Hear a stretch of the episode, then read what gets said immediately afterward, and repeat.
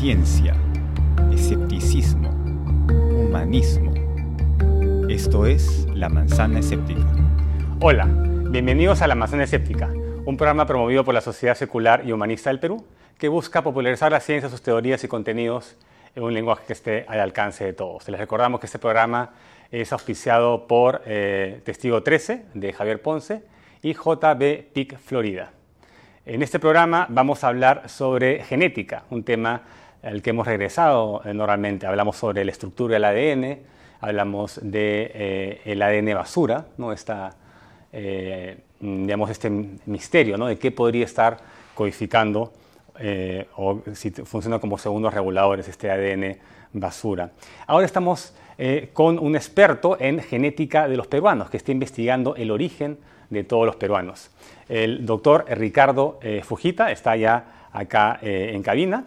él, está, bueno, él trabaja en genética humana y también está dedicado a la investigación de los orígenes de los peruanos. Venimos de un solo grupo, de varios grupos. ¿Qué ha pasado ¿no? en, el, Perú precolombino. Eh, eh, es verdad que existen unos peruanos originarios. Em, buenas noches, eh, doctor, ¿cómo está? Buenas noches, Víctor, gracias por la invitación. Es un tema este fascinante, ¿no? las personas consideran que los peruanos son únicos y que deben venir tal vez del lado Titicaca, ¿no? pero ¿cómo fue este camino hacia el Perú? Bueno, en realidad todos los seres humanos eh, hemos nacido, o nuestra especie se ha originado en África, ¿no? hace unos 350.000, 400.000 años. Y luego ha habido diferentes grupos que han colonizado, por supuesto, todo el continente africano y algunos empezaron a salir de África. ¿no? Eh, ha habido varias olas, pero hay una ola de alrededor de 70.000 años que es la, ola madre, el grupo madre de todos los seres humanos que ocupan el resto de los continentes, ¿no? Eh, Europa, Asia, y eh, hace unos 25.000, 30.000 años había la glaciación, que hizo que las, eh, las aguas de los océanos en general bajen, de tal manera con lo que ahora conocemos como el estrecho de Bering, son dos eh, masas de, tierra separadas por agua, en esa época estaba vacía, o sea, estaba seca. Entonces es lo que los científicos a esa región ancestral le llaman Beringia, ¿no? que estuvo cerrado o abierto hasta hace unos probablemente 20.000 años, 18.000 años. Entonces, eh, el ser humano no, decía yo quiero ir a Europa, quiero ir a Asia. Él seguía su comida, ¿no? Cualquier animal o cualquier planta que le podía alimentar al grupo humano que pertenecía, eh, estaban ahí hasta que se acababa y seguían migrando. Claro, no, tenían la, intención de descubrir América. No, no, no, ellos perseguían su comida. O sea, eran grupos nómades que iban siguiendo su comida por Siberia y encontraron el pase congelado. Entonces se quedaron ahí varios miles de años, ¿no? puede ser de entre 10.000 a 15.000 años. Un momento dado, hace 18.000 años, 20.000 años, ha habido un deshielo. Entonces el hombre, eh, probablemente primero los animales pasaron por ese callejón que se, iba formando y el hombre iba siguiendo la comida, evidentemente. Entonces, en un momento dado eh, ya se abre completamente y ellos siguen entrando a lo que hoy serían las Américas. Se han encontrado restos de alrededor de 15.000 años en Chile. O sea, quiere decir de Siberia hasta Chile hay alrededor de 3.000 años, que eso es muy rápido para la migración humana. Entonces, eh, bueno, hay otras teorías que se manejan, ¿no? Eh, los vikingos creo que vinieron por el año 1100 o 1200, supuestamente a la zona del norte del Labrador. 900, 1000, sí. 900, ¿no? Eh, y también los polinesios, se habla de em, que vinieron navegando, ¿no? De una isla a otra y de pronto llegaron, pues, este... ¿Y ¿Hay algo de evidencia de que hayan venido acá los polinesios? No, en el caso de los vikingos se ha encontrado en Islandia algunos... Eh, DNAs mitocondriales, quiere decir que ha habido mujeres que probablemente han sido llevadas por los vikingos a Islandia. Actualmente eh, no se ha encontrado evidencia genética que eh, haya habido interacción de grupos humanos entre la Polinesia y la América del Sur. Porque hicieron un viaje, ¿no? Eh, en, un caballito de Tetora. El Contiki, Thor Heyerdahl, hace creo que los 50. Algo. Sí, llegaron, eh, se caía a pedazos el, el, barco, pero llegaron, parece.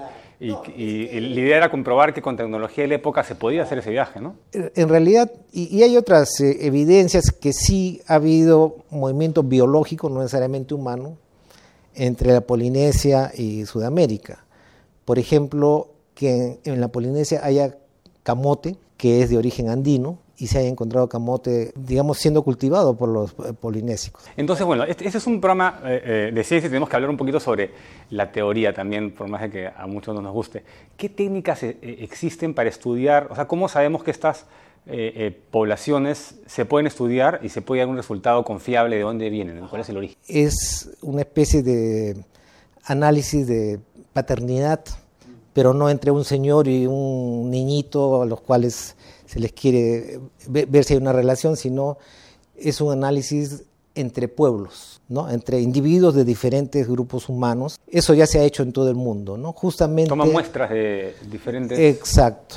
Justamente, eh, bueno, nosotros en la Universidad San Martín empezamos el año 2000, hay un colaborador que se llama José Sandoval, que él es del lago Titicaca, y él hizo su maestría en la Academia de Moscú, trabajando con eh, poblaciones de Siberia.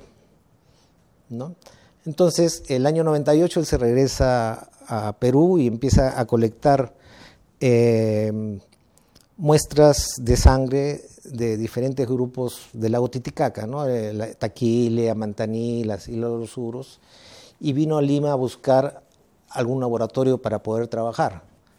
Felizmente, digo yo felizmente, o desgraciadamente para él, no encontró ningún laboratorio que le dé cabida. Y bueno, el último laboratorio que tocó fue el mío y, yo también tenía el mismo interés, así que fue, fue el comienzo de una sinergia bastante productiva. Entonces empezamos a, a estudiar estas poblaciones del lago Titicaca, ¿no? Veíamos, eh, los primeros resultados nos muestran que son poblaciones bastante aisladas, tienen un acervo nativo bastante grande, como es esperado, ¿no? Pues de poblaciones aisladas. Son poblaciones aymaras, ¿no? Porque tradicionalmente se, habla de aymaras y, quechuas. Y quechuas, no, en Puno hay eh, quechos y aymaras que están muy, eh, muy, juntos, ¿no? A veces este, hay personas que son, hablan a la vez quechua y aymara, porque el padre es aymara, la mamá quechua. Y por ejemplo, una de las cosas que vamos a hablar probablemente más tarde es eh, la isla de los Uros, ¿no? donde ancestralmente se hablaba el idioma uro. Uruquía o Puquina todavía está en discusión, pero eh, eso también ha traído a colación algunos debates de sus orígenes. ¿no? ¿Por qué? Porque ahora los uros hablan aymara, ¿no? y eh, ancestralmente hablaban este idioma uro. Entonces, la idea en, mucha gente de Puno es, los que viven ahora en las islas flotantes son personas que se han metido ahí para vivir del, turismo, porque aprovecharse del turismo, en realidad no son muros, sino son... Claro, no son originarios como Avispados que se han metido a, vivir en las islas flotantes, como vivían... Claro, hacen su show y ahí se ponen su blue jean y se van a la discoteca. Los suros eran los más eh, entusiastas en participar en el proyecto. ¿Por qué? Porque ellos se, saben probablemente diferentes y efectivamente cuando hacemos el estudio del ADN se ve que es un grupo que se ha mantenido aislado genéticamente del resto de la población de Puno, de, Bolivia, del sur de Perú. ¿Por qué es importante un grupo como ese? Porque, Para el estudio de, los orígenes del hombre. Bueno, en realidad... Bueno, de, los peruanos. Eh, a partir del ADN, tú puedes eh, ir varias generaciones atrás y ver con quién estás emparentado. Y eso te ayuda a saber de dónde vienes, ¿no? Eh, originalmente las migraciones de tus abuelos, ¿no? y también es posible ver qué otras personas actualmente comparten tu, tu ADN. Bueno, el ADN es muy amplio, ¿no? Entonces toman a unos segmentos del ADN para hacer la distinción, porque la mayoría supongo que será idéntico a todos los demás, ¿no? sí, sí. ¿Cómo hacen? El ADN mitocondrial, por ejemplo, es importante también para... Si sigues el ADN mitocondrial, sigues a la hija de la hija de la hija de la hija de la hija, y, y a nosotros varones también nos toca el ADN mitocondrial, pero nosotros no pasamos ni al hijo ni a la hija. Pero el ADN mitocondrial nos identifica con alguien que pueda tener el mismo ADN mitocondrial o muy parecido. Entonces vamos haciendo las relaciones eh, que llamamos en biología filogenética, ¿no? quién se parece más al otro. Y lo mismo estudiamos también lo que se llama el cromosoma Y, la línea patrilineal, ¿no? el hijo del hijo del hijo del hijo, y vemos también quiénes están emparentados. Entonces, esas dos cosas, digamos, es la base de estudios que hemos hecho acá en Perú. Tenemos, digamos, ya publicados eh, cuatro diferentes estudios, eh, el origen de los uros, tenemos el origen eh, de los quecholamistas, que también es una historia muy, muy bonita para nosotros, interesante. ¿Qué pasó con los chachapoyas? ¿no? en el caso de los incas, en el imperio de los incas habían los mitimaes, habían los amigos y los enemigos, entonces había los chancas y, había este, desplazamientos forzados de las poblaciones que se portaban mal, se vaciaban los, territorios. ¿no? Y eh, el último trabajo que hemos presentado ha sido de acerca del origen de los incas. Lo que quería eh, un poco enfatizar era que del año 2000 al 2007 hemos trabajado, digamos, de manera muy modesta con el doctor José Sandoval, pero ya los trabajos iban siendo, digamos, conocidos por otros grupos y hemos sido invitados por el proyecto Genographic de la National Geographic. Para, eh, este proyecto pretende conocer los orígenes de todas las poblaciones mundiales. ¿no?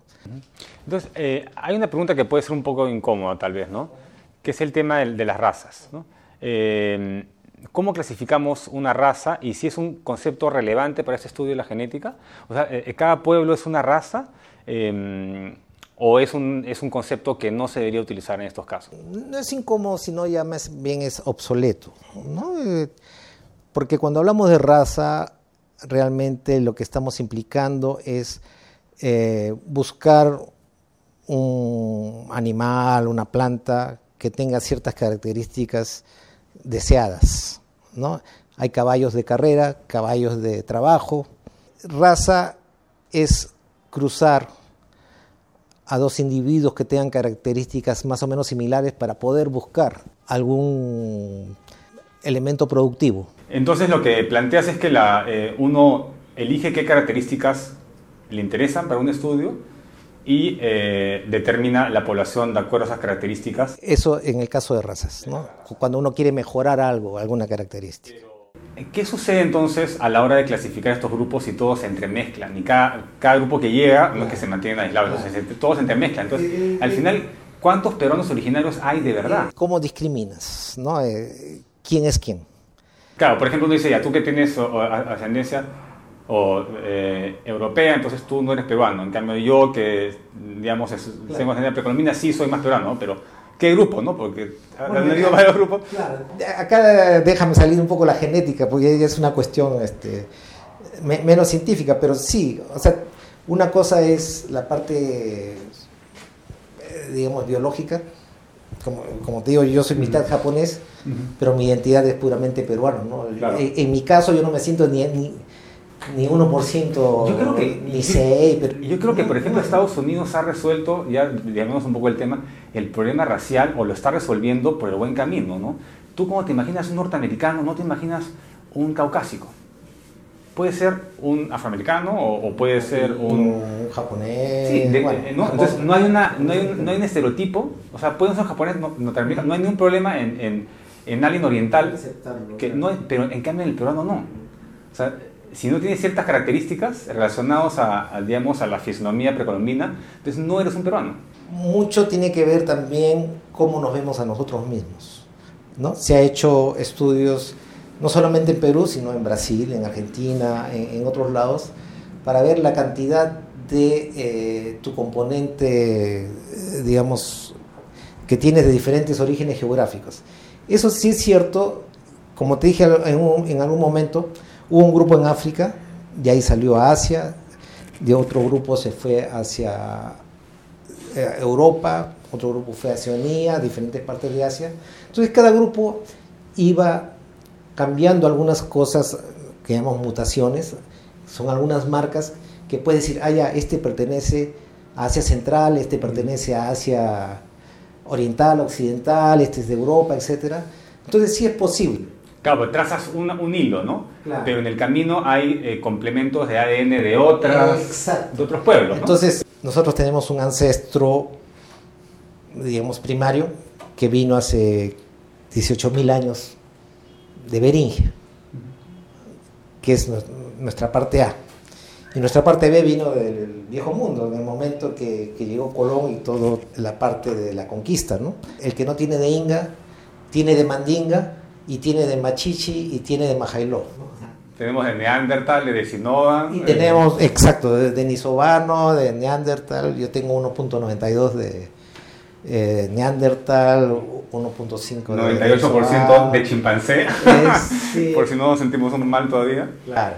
Entonces, a lo que voy es, si nosotros metemos en una licuadora a un peruano, tiene alrededor de 80% de eh, genoma o partes que representan el genoma nativo, ¿no? o precolombino, si, si, quieres llamarlo de alguna manera. Y el otro 20%, dependiendo de dónde vivas, si vives en Cajamarca va a ser diferente que en Chincha. Claro. Pero hay poblaciones todavía que tienen 100% de ADN precolombino, ¿no? Sí, lo vemos en Taquile, ¿no? en los grupos que se han mantenido cerrados o, o los nuevos contactados. Entonces, claro, eh, la mayoría de peruanos son en realidad mestizos. Eh, técnicamente, ¿no? Técnicamente sí. Sí, sí, hay, hay muy poco de, peruanos originarios, ¿no? Claro. Eh, pero, pero este es un fenómeno ya más que biológico, sociológico, ¿no? O psicológico, incluso si mm. quieres, ¿no? Porque todo el mundo quiere enfatizar su lado europeo, porque bueno, no, no da risa, pero sí un poco... Tienes una, una, tía abuela que vino de Italia y la mencionas y sacas tu, tu pasaporte italiano. Siempre tienes un abuelo, un, un, un, serranazo, pero blanco de ojos azules, ¿no? que, que es tu abuelo. Claro. ¿no? Entonces, tú, o tatarabuelo, tú tienes cuatro eh, bisabuelos, pero solamente te acuerdas del que era, no, y el resto... Hay, un sesgo racial. Eh, el Perú es un país de racismo medio. O sea, hay 15% de las personas que reaccionan y confían en ti únicamente por tu raza. Eh, en Estados Unidos es como 5%, en la India es como 40%. La India es el país más racista del mundo. Así. La mitad de las personas eh, te juzgan directamente por la raza. O sea, ¿qué pregunta central falta por responder sobre nuestros orígenes? Si yo pudiera darte así un cheque en blanco eh, ¿qué, ¿qué, harías? Bueno, ¿en qué investigarías? La historia del Perú se empieza a escribir el año 1531, 32, cuando llegan los españoles. Y el hombre tiene en, en las Américas 18.000 años, o ponte 15.000. Entonces, solamente está escrita 3% de nuestra historia.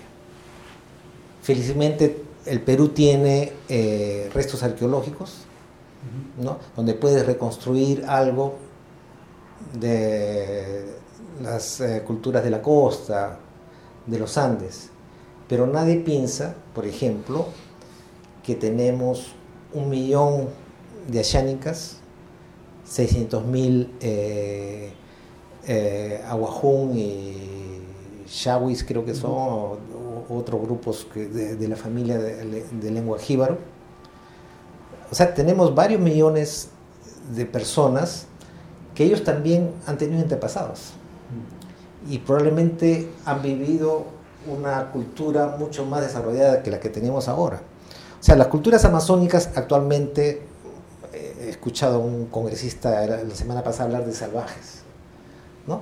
pero probablemente hay que conocer qué ha pasado hace mil años. De repente esos salvajes están bien estructurados, viviendo en grupos grandes, porque se sabe, por ejemplo, que en la parte amazónica había pueblos eh, confederaciones, de los cuales cada, cada pueblo era un grupo entre 10.000 a 50.000 personas. Se han encontrado restos, digamos, de lo que llaman en Brasil terra preta. Había que revisar la versión que tenían los incas y, eh, digamos, eh, los comentarios reales también, ¿no? Porque normalmente se, se, pintaban como salvajes y eso era porque no los podían conquistar. Exacto. ¿No? Y, pero si nosotros vemos la historia reciente, el caso de, del caucho, por ejemplo, el boom del caucho, hubo una disrupción de probablemente sociedades más o menos organizadas. Pero cuando llegaron los eh, europeos probablemente fue peor. Una, una conquista que fue bastante traumática, ¿no? Ahora, lo que nosotros pensamos como grupos eh, nómades pequeños, probablemente hace, no sé, 100, 200 generaciones eran parte de un grupo estructural bastante grande y organizado. Sí, nosotros nos quejamos bastante de los españoles, que fue una conquista traumática, pero no sabemos cómo fue la conquista de los incas, que también se impuso eh, en religión, en idioma y eso y, este, y puede haber sido también traumática. Eh, bueno, muchas gracias por aceptar la invitación. Gracias a ustedes. Yo creo que hemos aprendido todo sobre los orígenes de los peruanos. Bueno, estuvimos con eh, Ricardo Fujita, que es experto en genética, ha estudiado el origen de los peruanos. Estuvimos hablando sobre eh, lo complicado que es diferenciar entre una etnia y otra. Al final, ¿no? nos hemos dado cuenta pues, que todos tenemos de Inga y de Mandinga, e inclusive de, otras, eh, de otro género homo, ¿no? como los neandertal. ¿no? Bueno, espero que les haya gustado la entrevista. Los invito a seguirnos en las siguientes secciones. Tenemos eh, el baile de la semana y el, el, lado B con Luis Arbarza y obviamente también al doctor Trónico. Chao, nos vemos.